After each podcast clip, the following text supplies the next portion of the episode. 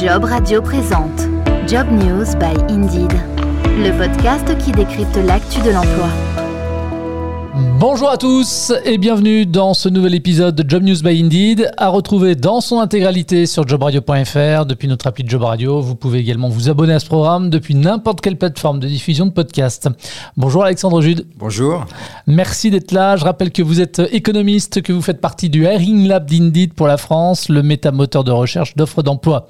Dans vos données arrêtées au 22 octobre dernier, quel était le niveau de volume d'offres d'emploi par rapport à son niveau de référence pré-pandémie Plus 20%, on a dépassé un cap euh, assez important. On était à plus 20,5% au 22 octobre. Donc c'est une augmentation assez significative hein, par rapport aux deux semaines précédentes. Donc c'est évidemment un point très très positif. Alors justement, effectivement, vous le signalez, un chiffre en hausse par rapport au précédent point réalisé euh, deux semaines plus tôt. Comment est-ce qu'on l'explique finalement? Alors on l'explique par la reprise de l'activité et la reprise des recrutements, ça c'est la première chose. Il y a de plus en plus d'employeurs qui vont euh, passer le cap, franchir le cap et qui vont euh, se mettre activement à chercher euh, des salariés. Une autre explication aussi un peu moins positive, c'est qu'il y a moins, on va dire, de, de recrutement et donc il y a une accumulation d'offres sur le site qui ne trouvent pas forcément preneur. Ça, ça s'explique par les problèmes de main-d'œuvre dont on parlera tout à l'heure, mais c'est aussi une partie, une partie de l'explication de cette augmentation euh, du volume d'offres sur le site, c'est-à-dire qu'il y a de plus en plus d'offres, mais euh, à un moment donné, pour ces nouvelles offres, toutes ces nouvelles offres ne trouvent pas forcément preneur. Un volume d'offres d'emploi en tout cas en hausse, donc un pays qui poursuit son redressement. Où se situe justement la France par rapport aux autres pays, que ce soit en Europe comme au Royaume-Uni ou en Allemagne ou à l'étranger, euh, aux États-Unis ou en Australie Alors malheureusement, encore une fois, assez en retard, puisque sur tous les pays que vous avez cités, la France reste bonne dernière. Euh, en Australie en particulier, ils sont maintenant à plus 70% par rapport au niveau d'avant-crise, qui est absolument énorme. Pourtant, c'est un pays qui a tendance à reconfiner plus souvent que la France. Ils font des confinements qui sont plus fréquents, mais qui sont aussi plus ciblés. Donc ils ne sont pas non plus sortis de la pandémie, mais ils ont un marché du travail qui est extrêmement dynamique. Même chose pour les États-Unis, où ils sont quasiment à plus 50%, plus 48%. Où voilà, c'est des marchés du, du, travail qui sont de toute façon beaucoup plus flexibles, avec une réponse à la conjoncture qui est plus dynamique par rapport au marché du travail français ou même allemand. Hein. Les Allemands sont à plus 39%. Donc ça reste quand même bien plus élevé qu'en France, mais par rapport aux États-Unis et à l'Australie, ils sont quand même euh, encore bien derrière. Selon vos dernières données, quels sont maintenant les secteurs d'activité pour lesquels le volume des offres d'emploi a le plus augmenté? Alors si on regarde par rapport euh, au début de la crise, on est toujours sur le même constat. Les secteurs qui vont vraiment tirer leur épingle du jeu, c'est tout ce qui est santé, soins à la personne, hygiène et propreté, garde d'enfants aussi. Sur tous les secteurs là que je viens de vous citer, on est quasiment sur un doublement des annonces. Si on regarde cette fois-ci sur les deux dernières semaines, donc on va dire les secteurs qui ont véritablement euh, mené l'augmentation de 4 points dont on parlait tout à l'heure. On reste sur beaucoup de santé, beaucoup de soins personnels, donc soins infirmiers, thérapie et accompagnement, garde d'enfants, soins personnels et à, à, domicile, mais on a aussi l'hôtellerie et le tourisme. Et ça, on peut le relier à ce que je vous disais tout à l'heure, c'est-à-dire que certes, il y a plus d'offres sur le site, mais une offre ne se traduit pas forcément par un recrutement derrière et le fait qu'on ait de plus en plus d'offres, en particulier par exemple dans l'hôtellerie et le tourisme, ça peut aussi vouloir dire qu'on observe des difficultés de recrutement, donc un, amoncellement d'offres et malheureusement euh, moins de recrutement à la clé. À l'inverse, quels sont peut-être les, les, métiers dans lesquels les recrutements restent toujours à la traîne, peut-être même en baisse? Alors depuis le début de l'année, le secteur aérien, qui est le secteur le plus touché maintenant depuis, euh, depuis quasiment un an qu'on regarde ces données, hein, c'est le secteur aérien qui a le plus de mal. C'est des secteurs qui ont eu un impact très très important sur leur chiffre d'affaires à cause de la pandémie. Et donc ça se traduit de l'autre côté évidemment en termes d'emploi et en termes de projets de recrutement qui ont été annulés. Mmh. L'industrie aussi reste durement touchée, tout ce qui est ingénierie civile, ingénierie mécanique, et de façon plus ennuyeuse encore, j'ai envie de dire, on a le support informatique et tout ce qui est métier des données et de la statistique, où traditionnellement c'est relié en général aux investissements en informatique et dans le numérique des entreprises qui pour beaucoup ont été coupés pendant la crise. Et donc, encore une fois, moins de recrutement dans ces secteurs-là. Et c'est pourquoi je dis que c'est peut-être plus ennuyeux encore que le reste. C'est, des secteurs qui sont véritablement des secteurs d'avenir, là où il y a énormément de, de valeur ajoutée et là où va se jouer la domination dans un certain nombre de, de secteurs économiques euh, à l'avenir hormis ces secteurs d'activité-là, on constate quand même malgré tout une reprise quasi générale.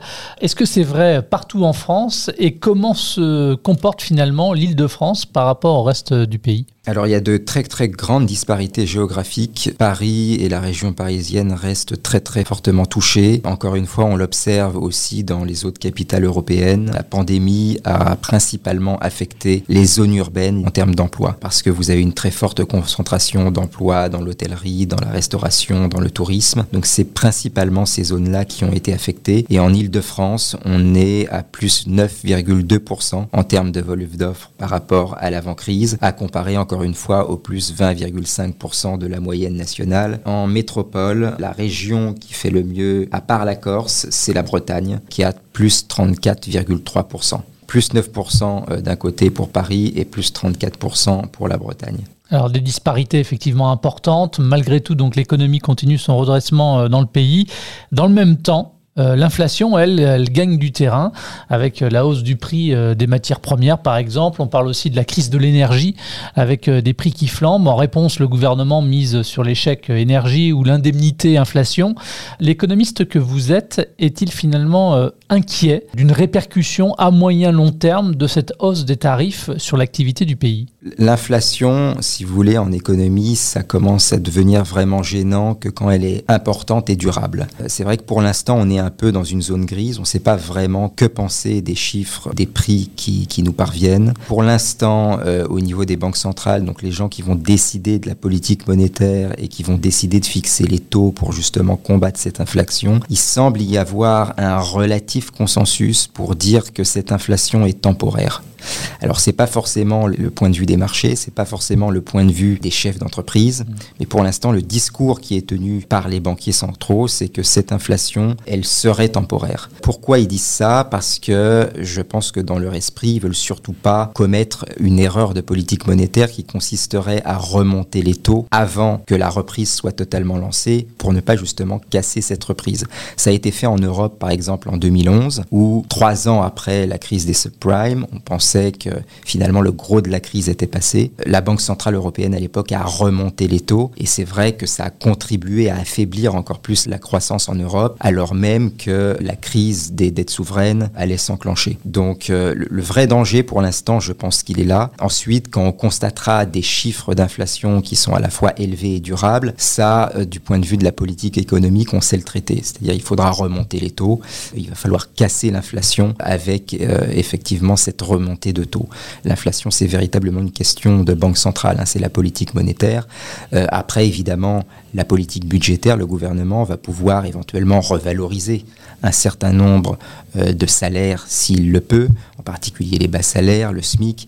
Les euh, employeurs vont pouvoir aussi agir de façon plus ponctuelle sur des salaires dans un certain nombre de, de secteurs où, par exemple, on a des problèmes d'attractivité. Donc ça, c'est des choses qu'on peut faire. Et en attendant, on peut aussi agir sur d'autres prix par le biais de politiques budgétaires ou d'investissements publics, en particulier sur le prix du logement qui est très très élevé, qui représente à peu près un tiers des dépenses des ménages et beaucoup plus dans le cas des ménages qui sont les plus modestes. Donc là, il y a des politiques publiques à faire de façon extrêmement ciblée, à construire de nouveaux logements dans les zones tendues, ainsi de suite, pour justement, euh, en attendant, essayer de donner un petit coup de pouce au pouvoir d'achat euh, en période de hausse de prix. Alexandre, le réseau de cabinets d'audit BDO avec le magazine Challenge et l'Institut Opinionway euh, a publié il y a quelques jours son dernier baromètre de la confiance des PME-ETI, euh, une étude réalisée auprès de 301 dirigeants d'entreprises entre le 20 septembre et le 1er octobre dernier. Alors l'étude, qu'est-ce qu'elle nous apprend? Eh bien que 27% des dirigeants prévoient de recruter dans les six prochains mois. Déjà, c'est une bonne nouvelle dans la dynamique actuelle. Tout à fait. Le fait que les dirigeants de PME reviennent vers le marché de l'emploi, c'est vraiment un point positif puisque les PME, c'est euh, plus de la moitié de l'emploi en France et les dirigeants de PME sont en général peut-être les derniers à prendre des risques. Donc c'est vraiment un point très très encourageant, même si évidemment il faut regarder en fonction des secteurs. Reste encore énormément de difficultés de recrutement, en particulier dans le bâtiment, par exemple. Donc, euh, encore une fois, un projet de recrutement ne va pas forcément se traduire par un recrutement. Et euh, j'enchaîne d'ailleurs sur cette enquête parce qu'il y a cette explication-là. Hein. Si les dirigeants restent historiquement euh, optimistes, 92% d'entre eux, leur confiance dans l'économie française et mondiale, bien que très élevée aussi, sont en recul depuis la rentrée de septembre. Le besoin de main-d'œuvre d'un côté et les difficultés justement de recruter de l'autre, c'est un vrai problème. Et c'est l'analyse que vous faisiez d'ailleurs. Exactement. On a toujours ce problème de main-d'œuvre. Encore une fois, il est peut-être plus prégnant dans certains secteurs comme euh, tout ce qui est bâtiment, tout ce qui est hôtellerie-restauration. L'enjeu ici, c'est évidemment de rapprocher l'offre et la demande. Donc, euh, il va falloir d'un côté que les recruteurs peut-être sortent de leur zone de confort, acceptent de recevoir en entretien des personnes qu'elles n'auraient pas reçues par ailleurs dans une situation plus normale. Il faut aussi que les candidats, eux aussi, peut-être se mettent à envisager euh, une carrière un peu plus différente que celle qu'ils imaginaient s'ils ne trouvent pas, euh, s'ils ne trouvent pas sur le marché. Et puis aussi, il faut que le fonctionnement des institutions du marché du travail en France s'améliore. Quand je dis institutions du marché du travail, c'est quoi? Ben, C'est tout ce qui est dispositif de formation, indemnisation du chômage et ainsi de suite, pour inciter à la fois les candidats et les employeurs à prendre un emploi et à créer des emplois. C'est vraiment un effort à trois, hein. pouvoir public, candidats et employeurs. Autre sujet d'actualité, mi-octobre, euh, Olivier Véran, le ministre de la Santé, annonçait que 15 000 soignants n'étaient toujours pas vaccinés. 0,6% du personnel soignant était suspendu ou suspendable. Et sur les plus de 2 millions de personnes concernées par l'obligation vaccinale, 2000 ont ou vont démissionner du fait de leur refus de se faire vacciner.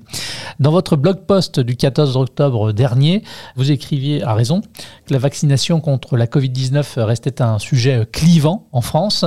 Sur Indeed, quelle est justement la proportion des mentions relatives à la vaccination dans les offres d'emploi et surtout quelle est euh, l'évolution constatée au fil de l'épidémie? Alors on a constaté dans le sillage en fait du lancement de la campagne de vaccination, euh, on va dire aux adultes et euh, aux personnes en âge de travailler aux alentours de juillet, hein, une augmentation des offres qui mentionnaient explicitement le fait que pour postuler, il fallait être vacciné contre le Covid. Donc on a eu une augmentation assez importante sur la période de juillet-septembre. Là maintenant on est un peu sur un plateau. On alors en termes de volume c'est relativement faible. On est sur 1,1% des offres qui mentionnent l'obligation soit de se faire vacciner, soit d'avoir un pass sanitaire. Donc on a défini plein de mots-clés hein, pour essayer de cerner un peu cette exigence sanitaire, mais essentiellement ça tourne autour de la vaccination et du pass sanitaire. Donc on est aux alentours de voilà 1,1% des offres qui mentionnent de façon explicite, encore une fois, la nécessité d'être vacciné pour postuler. Et les secteurs d'activité maintenant pour lesquels on retrouve le plus souvent ces mentions Et puis est-ce que vous constatez également des disparités entre régions? Alors les secteurs d'activité, c'est surtout des métiers euh, présentiels évidemment. La famille de métiers qui arrive en premier, c'est tout ce qui est activité sportive avec près de 10% des offres qui mentionnent la vaccination obligatoire. Ensuite, on a les soins, tout ce qui est euh, soins personnels, hôtellerie et tourisme, restauration, hygiène et propreté. Donc euh, encore une fois, beaucoup de métiers en présentiel. Intéressant de noter que les métiers de la santé, d'ailleurs, par exemple les soins infirmiers, sont pas d'ailleurs forcément ceux qui mentionnent systématiquement euh, la nécessité d'être vacciné, alors que c'est une obligation légale. C'est peut-être parce que justement c'est une obligation qu'ils ne le mentionnent plus? Euh, Oui, mais du coup, quand on regarde ce qui se passe et qu'on voit qu'il y a des soignants qui sont obligés de démissionner ou qui sont mis de côté, euh, ce serait peut-être bien justement pour que le marché du travail fonctionne mieux, de ne pas laisser, entre guillemets, de doute planer sur cette obligation et de réaffirmer dans les annonces que, encore une fois, pour un certain nombre de métiers, il est obligatoire d'être vacciné. Voilà ce qu'on pouvait dire. Sur les régions aussi, ce qui est intéressant de noter aussi sur les régions, c'est que moins vous avez de personnes vaccinées dans une région et plus un employeur va justement se sentir obligé de mentionner la vaccination obligatoire. Et en métropole, les régions qui affichent les, taux de vaccination les moins élevés, c'est PACA et Corse, mais c'est aussi les deux régions pour lesquelles on a des mentions obligatoires de vaccination dans les offres qui sont les plus élevées. Donc finalement, c'est assez logique. Voilà. Merci Alexandre. Merci à vous. Ça s'appelle Job News by Indeed et c'est le podcast qui décrypte l'actu de l'emploi. Vous pouvez vous abonner à ce programme depuis n'importe quelle plateforme de diffusion de podcast. Vous pouvez également retrouver tous les épisodes sur jobradio.fr. Merci de votre fidélité et à très vite. Job Radio vous a présenté Job News by Indeed le podcast qui décrypte l'actu de l'emploi.